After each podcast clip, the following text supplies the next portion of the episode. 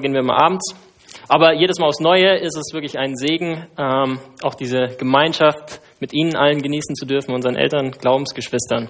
Und ganz besonders ist es natürlich ein Privileg für mich, einen Part unserer Kraftstoff-Predigtserie übernehmen zu dürfen und heute Morgen hier stehen zu können und Ihnen Gottes Wort verkündigen zu dürfen. Danke für dieses Vertrauen. Vor ziemlich genau einem Vierteljahrhundert am 9. November 1989 geschah das, wonach sich eine ganze Nation jahrzehntelang gesehnt hatte. Die Berliner Mauer fiel.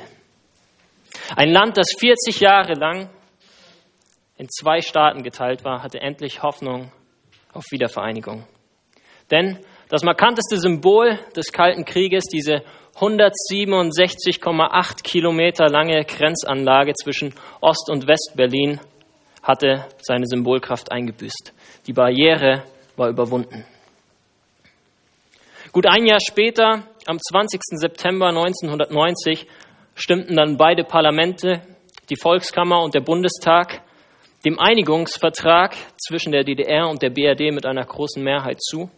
Und am 3. Oktober dem Tag, der als Nationalfeiertag in unsere Geschichte eingehen sollte, war es endlich soweit. Die deutsche Einheit war wiederhergestellt. Man mag heutzutage gute Argumente haben, um dieses Ereignis rein rational begründen zu können. Beispielsweise die friedlichen Montagsdemonstrationen Hunderttausender von Menschen oder die Republikflucht großer Bevölkerungsteile über das Ausland. Dennoch erschien der Mauerfall damals vielen Leuten wie ein reines Wunder, ein Geschenk Gottes. Auch heute wird es um Barrieren gehen. Unser Thema lautet Barrieren, was uns hindert, ganz bei Gott zu sein. Letztendlich wird es nämlich nur um eine Barriere gehen, nämlich die Barriere zwischen uns Menschen und Gott. Und wir wollen uns die Frage stellen, wie diese Barriere überwunden werden kann. Sind menschliche Bemühungen, sind menschliche Anstrengungen dazu ausreichend oder braucht es ein Wunderwerk Gottes? Dass wir als Menschen nicht einfach so zu Gott kommen können, wie wir sind, das war seit jeher die Überzeugung aller Religionen. Um zu Gott zu kommen, müssen wir entweder etwas tun oder etwas sein. Das ist die wesentliche Botschaft jeder Religion. Sei es der Islam, der Buddhismus, das Judentum oder die primitive Naturreligion eines kleinen Indianerstammes. Das Christentum jedoch ist in dieser Hinsicht komplett anders. Und ich würde es deshalb nicht mal als Religion bezeichnen. Zwar macht auch das Christentum deutlich, dass wir nicht einfach so zu Gott kommen können, wie wir sind, denn wir Menschen sind sündig und Gott kann in seiner Heiligkeit Sünde nicht tolerieren, wie wir es vorhin noch sehr deutlich aus dieser Textlesung von 2. Mose gehört haben.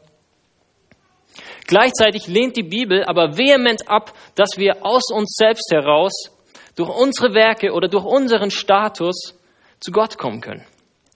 Nein, es gibt nur eine einzige Grundlage, auf welcher wir zu Gott kommen können.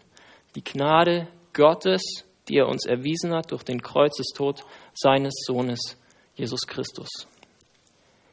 Um Sie heute Morgen von dieser Wahrheit zu überzeugen, beziehungsweise Sie darin zu bestärken, ist meine Hoffnung und mein Gebet.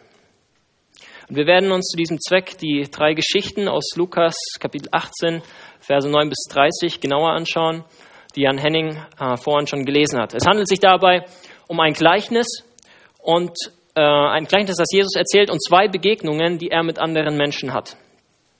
Und der Evangelist Lukas packt diese drei Geschichten nicht zufällig hintereinander. Denn er ordnet in seinem Evangelium die stattgefundenen Geschichten und Ereignisse so an, dass dadurch nicht nur historische Wahrheiten zum Ausdruck kommen, sondern auch geistliche Wahrheiten.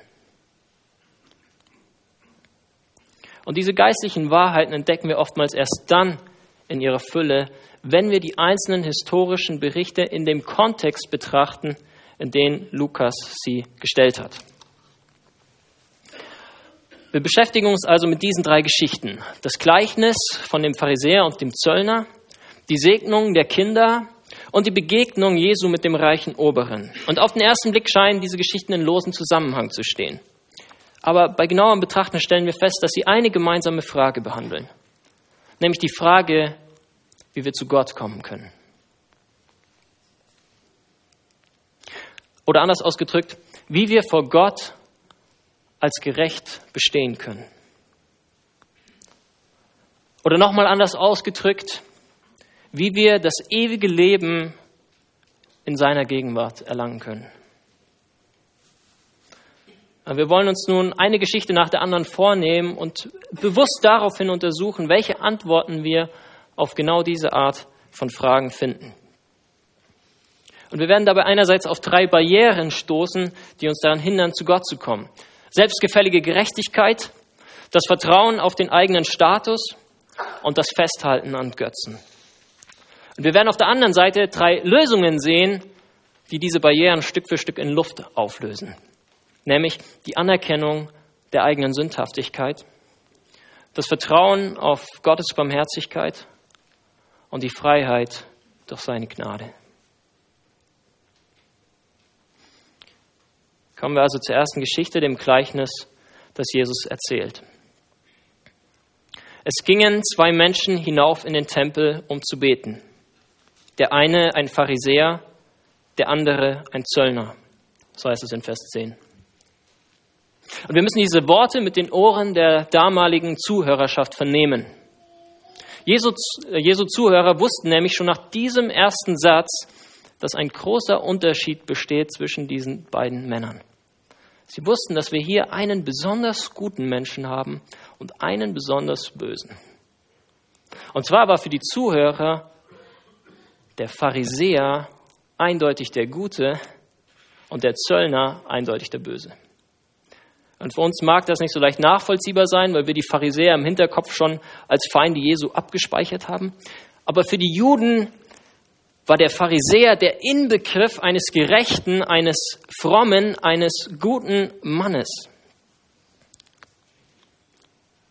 Pharisäer waren in der Gesellschaft sehr hoch angesehen und von allen respektiert. Der Zöllner hingegen war für die Juden der Inbegriff eines Gottlosen, eines Ungerechten, eines schlechten Menschen. Er war letztendlich ein elender Verräter, der sich bei den Römern einschmeichelte und seine eigenen Volksgenossen erbarmungslos ausnahm. Für die Zuhörer war der Ausgang dieses Gleichnisses also schon vorprogrammiert. Gott würde sicherlich voller Wohlwollen auf den Pharisäer blicken und gleichzeitig den Zöllner in seinem Zorn zur Rechenschaft ziehen. Aber Jesus dreht diese Annahme im Folgenden radikal um 180 Grad um. Er stellt die Sache auf den Kopf. Am Ende heißt es in Vers 14, ich sage euch, dieser, das heißt der Zöllner, ging gerechtfertigt hinab in sein Haus, nicht jener, das heißt der Pharisäer. Und mit gerechtfertigt meint Jesus die Tatsache, dass Gott den Zöllner von seiner Sünde freispricht und ihn als gerecht deklariert. So wie ein Stempelaufdruck, welcher dem Zöllner von Gott verpasst wird, auf dem steht, darf in meine Gegenwart kommen. Und der Pharisäer hingegen wird nicht von Gott gerechtfertigt. Das heißt, er bekommt ebenfalls einen Stempelaufdruck, auf welchem jedoch steht, darf nicht in meine Gegenwart kommen. Und mit diesem Fazit hätte sicherlich keiner der Zuhörer am Anfang gerechnet. Es ist ein schockierendes Fazit. Ein Fazit, das aller menschlichen Logik entbehrt. Für diejenigen unter uns, die die Geschichte schon öfters gelesen haben, scheint da nichts Besonderes mehr dabei zu sein. Aber versuchen Sie sich einmal in die Zuhörerschaft hineinzuversetzen. Jesus stellt das Gerechtigkeitsverständnis der Juden komplett auf den Kopf.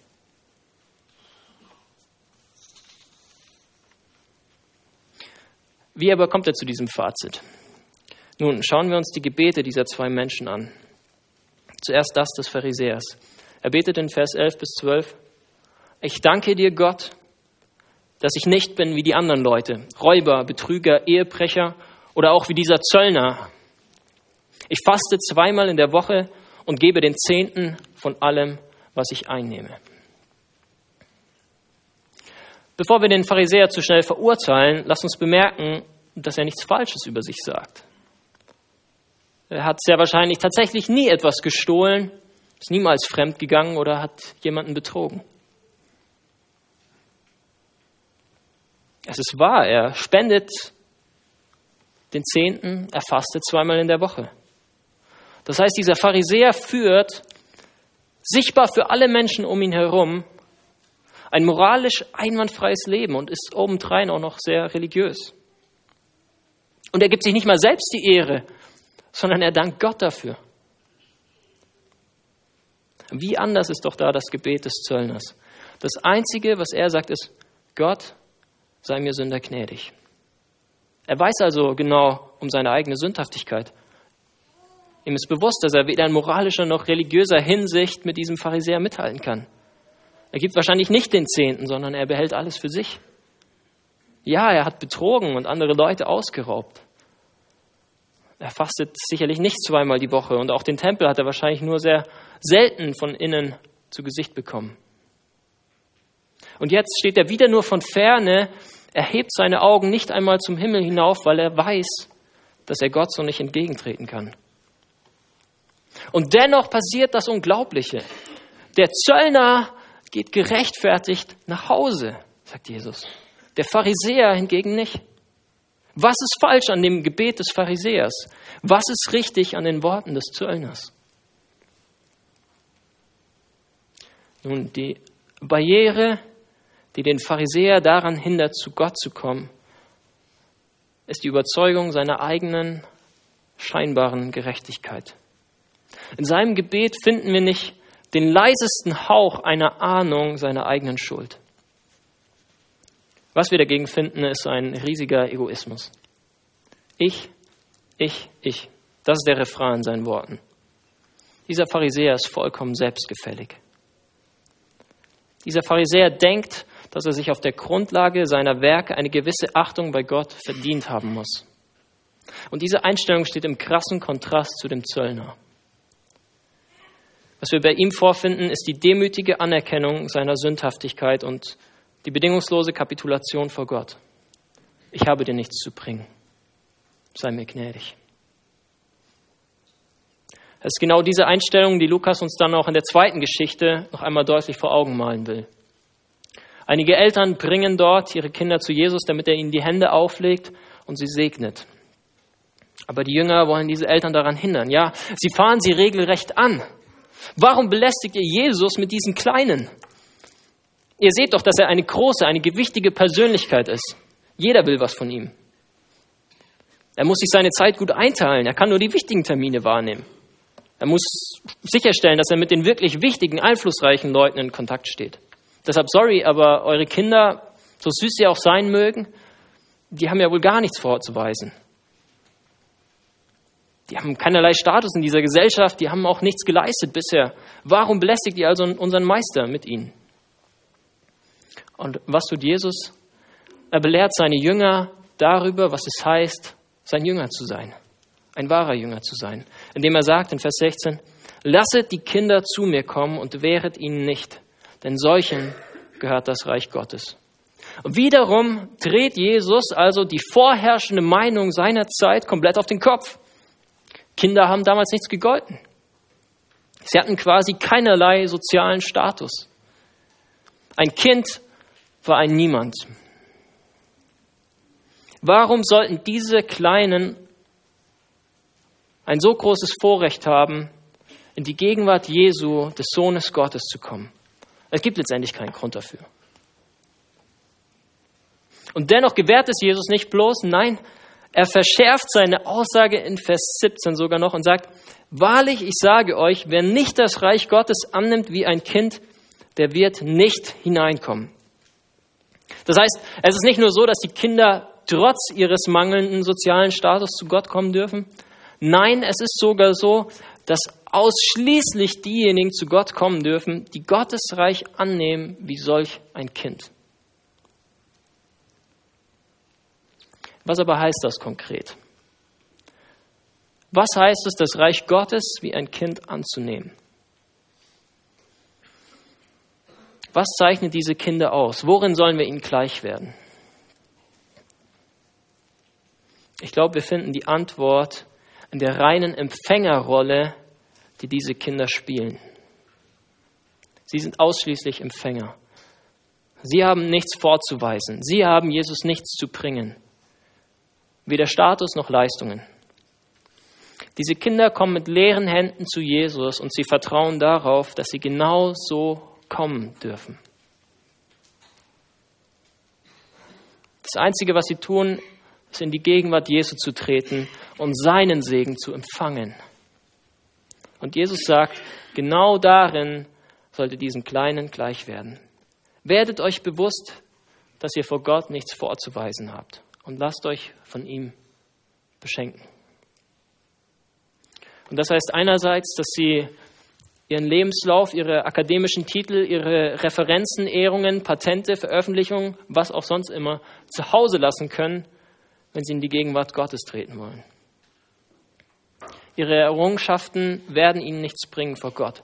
Verlassen Sie sich nicht auf Ihren Status, verlassen Sie sich nicht darauf, dass Sie in dieser Gesellschaft angesehen und geachtet sein mögen. Gott hat letztendlich einen anderen Maßstab als diese Welt. Wenn er sie beschenken soll, dann wird er das allein aufgrund seiner Barmherzigkeit tun und nicht, weil sie es sich irgendwie verdient hätten.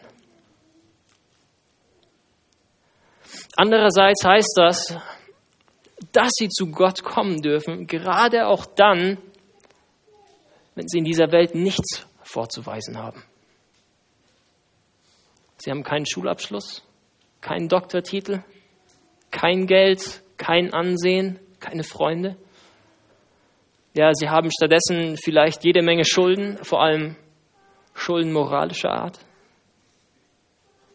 Sie wissen um ihre Schwachheit, um ihr Unvermögen, ihre vollkommene Abhängigkeit von Gottes Barmherzigkeit.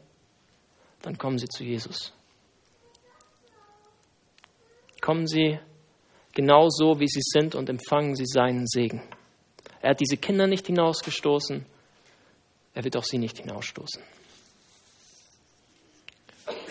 Und damit zur dritten Geschichte der Begegnung mit dem reichen Obersten. Und wiederum sollten wir im Hinterkopf behalten, dass Lukas diese Geschichte absichtlich hier platziert, um noch deutlicher zu machen, wie wir als Menschen in die Gegenwart Gottes kommen können.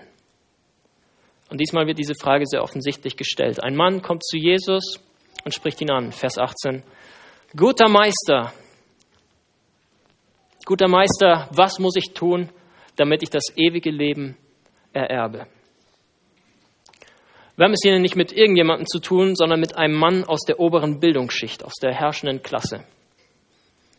Es könnte sich beispielsweise um den Vorsteher einer lokalen Synagoge handeln.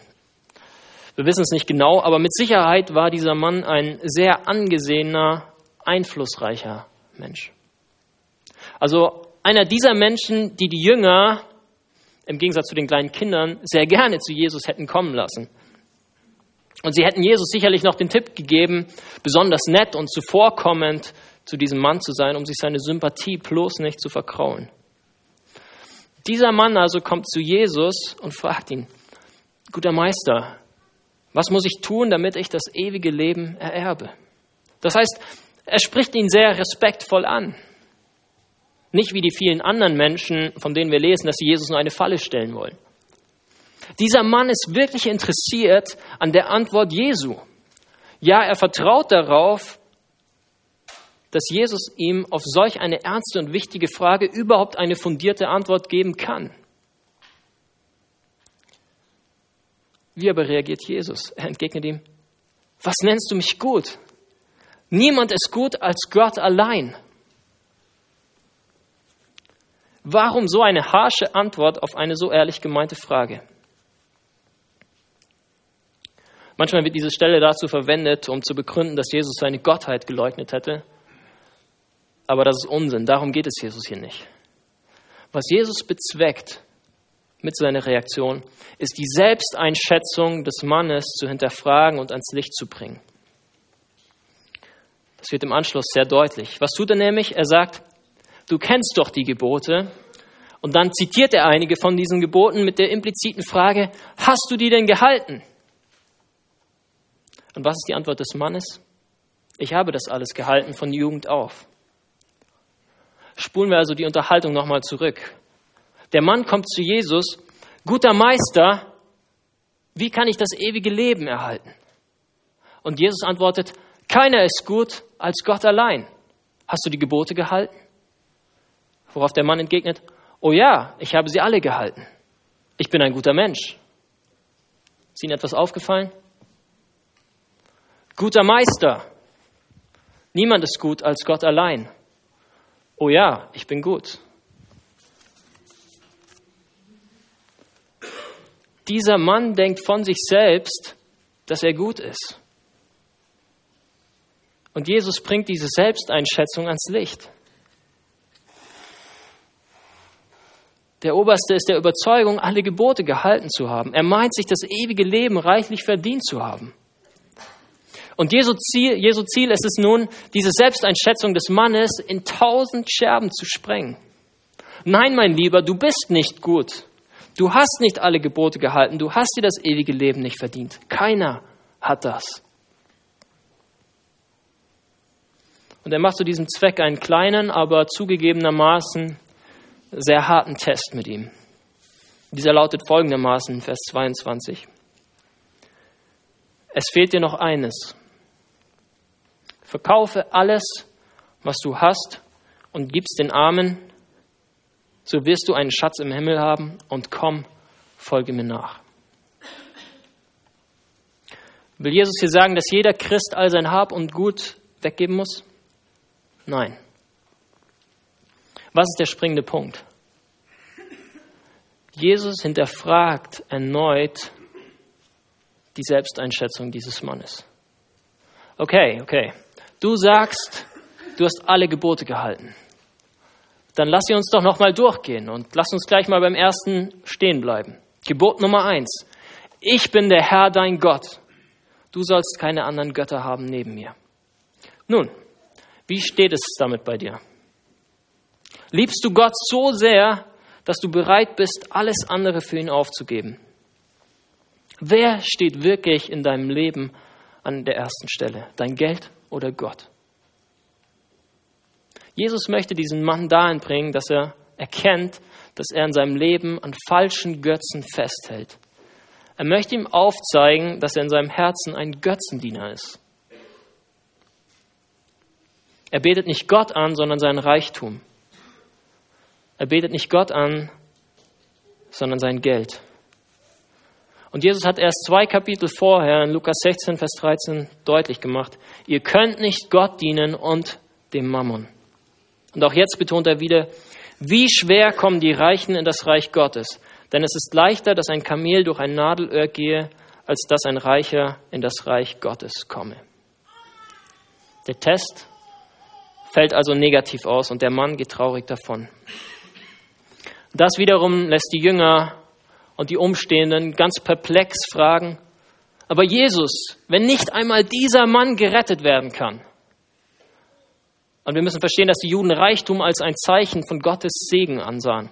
Wenn also noch nicht einmal dieser gesegnete, dieser vorbildliche Obere gerettet werden kann, wer kann dann überhaupt gerettet werden? Und hier kommt die Antwort Jesu. Bei den Menschen ist es unmöglich. Es ist unmöglich. Es ist unmöglich für einen Menschen, gut genug zu sein, um gerettet zu werden. Es ist unmöglich für einen Menschen, genügend zu leisten, um sich das ewige Leben zu verdienen. Es ist unmöglich für einen Menschen, als Götzendiener in das Reich Gottes einzugehen. Genauso wie es unmöglich ist, dass ein Kamel durch ein Nadelöhr geht. Denn da gibt es eine unüberwindbare, Barriere zwischen uns Menschen und Gott. Sie findet sich im Leben eines jeden von uns und sie hat einen simplen Namen. Sünde. Letztendlich sind wir alle Götzendiener. Keiner von uns hat das erste Gebot gehalten und Gott allein angebetet. In unseren Herzen beten wir alles mögliche andere an. Unseren Reichtum, unser Ansehen, unsere Schönheit unsere Sicherheit, unsere Gesundheit, unsere Freiheit. unsere Familie, unsere Partnerschaften, unsere Sexualität. Und diese Dinge offenbaren, dass letztendlich wir selbst im Mittelpunkt unseres Lebens stehen wollen, anstatt Jesus Christus Herr sein zu lassen. Das war das Problem des reichen Obersten und es ist unser aller Problem. Und wir werden es nicht selbst lösen können. Ich gestehe, dass dies erstmal keine sehr attraktive Botschaft ist.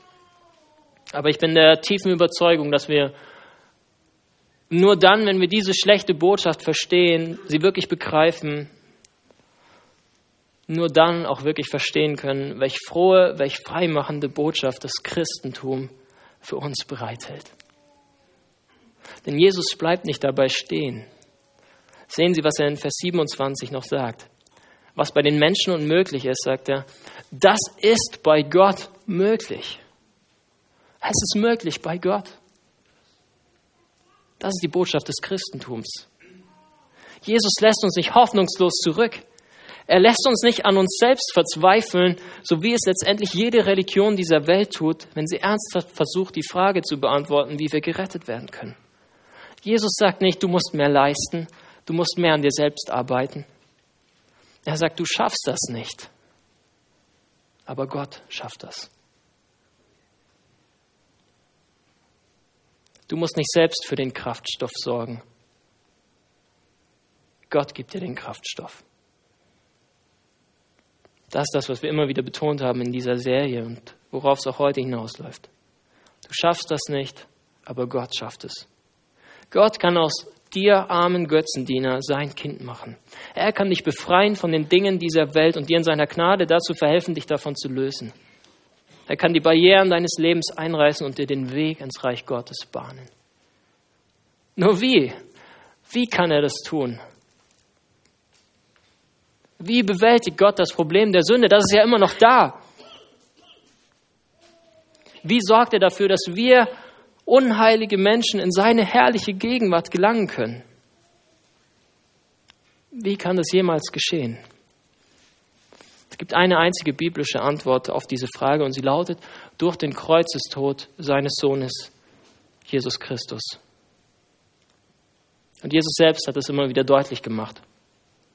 Immer wieder hat er schon während seinem Leben angespielt auf seinen Tod. Darauf, dass das das Ziel ist, wieso er auf diese Erde gekommen ist. Und es ist kein Zufall, dass Lukas direkt am, im Anschluss an unseren heutigen Text solch eine Andeutung Jesu schriftlich festgehalten hat. Wenn Sie mal schauen in Lukas 18 ab Vers 31, da heißt es dann, er, das heißt Jesus, nahm aber zu sich die Zwölf und sprach zu ihnen, Seht, wir gehen hinauf nach Jerusalem und es wird alles vollendet werden, was geschrieben ist durch die Propheten von dem Menschensohn. Denn er wird überantwortet werden den Heiden und er wird verspottet und misshandelt und angespien werden. Und sie werden ihn geißeln und töten. Und am dritten Tage wird er auferstehen. Sie aber begriffen nichts davon und der Sinn der Rede war ihnen verborgen und sie verstanden nicht, was er damit, was damit gesagt war. Ich weiß nicht, wie es Ihnen mit diesem Text geht, ob der Sinn dieser Rede auch Ihnen verborgen ist. Ich habe ähm, leider nicht die Zeit, ausführlich darauf einzugehen, aber lassen Sie mich Ihnen sagen, dass die Antwort auf die Frage, wie wir zu Gott kommen können, an der Bibel untrennbar verbunden ist mit Jesu Tod am Kreuz von Golgatha. Denn dort hat er unsere Schuld auf sich genommen und mit seinem Blut ein für alle Mal dafür bezahlt. Dort hat er die Barriere niedergerissen, sodass der Weg zu Gott frei ist und wir zu ihm kommen dürfen, in der Anerkennung unserer Unwürdigkeit wie dieser Zöllner, in blinden Vertrauen auf seine Barmherzigkeit wie diese Kinder und in der Zuversicht, dass er uns von unserem Götzendienst befreien kann. Im Gegensatz zu dem reichen Oberen. Sollten Sie noch nie über diese Dinge nachgedacht haben, dann lade ich Sie ein, genau dies zu tun. Schnappen Sie sich eine Bibel und wenn Sie selber keine besitzen, dann sprechen Sie uns an. Wir schenken Ihnen gerne eine. Und finden Sie heraus, was Jesus über die Errettung von Menschen lehrt. es wird Sie verwundern, in welchem Kontrast seine Worte stehen zu den Aussagen der Religionen dieser Welt, die uns einreden wollen, wir könnten uns selbst retten und in uns selbst wahre Erlösung finden. Vielleicht sitzen Sie jetzt aber auch hier und denken, wow, das ist doch irgendwie eine ganz schön harte Lehre, die Jesus diesem reichen Oberen mit auf den Weg gibt.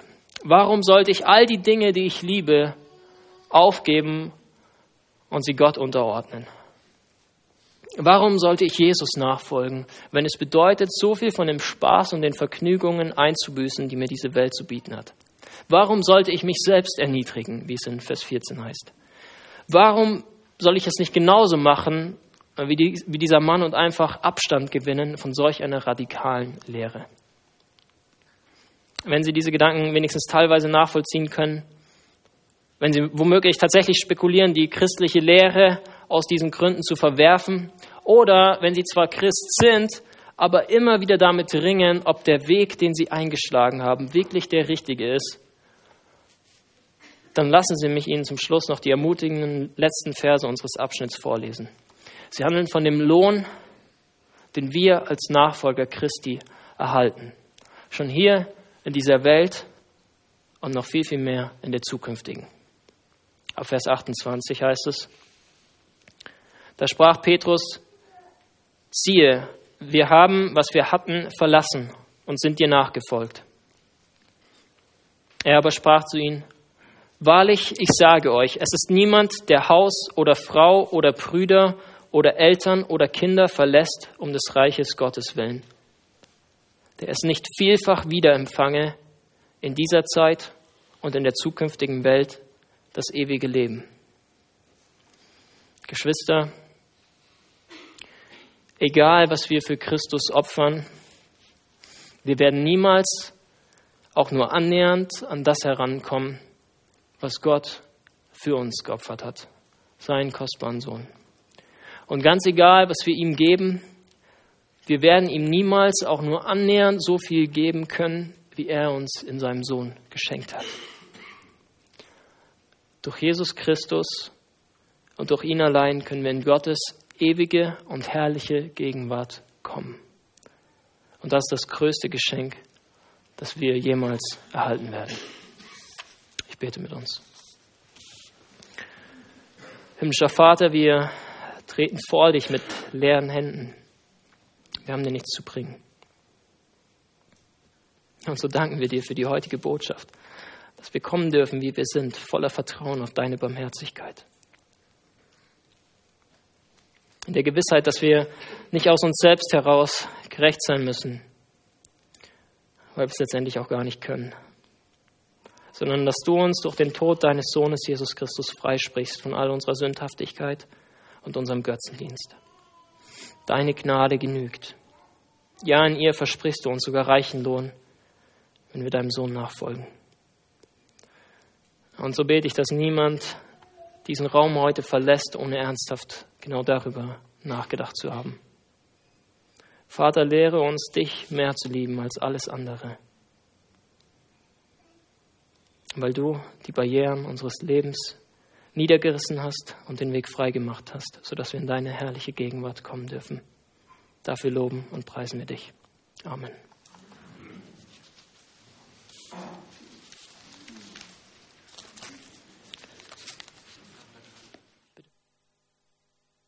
Wir singen noch ein Lied gemeinsam, Lied Nummer 333, danke.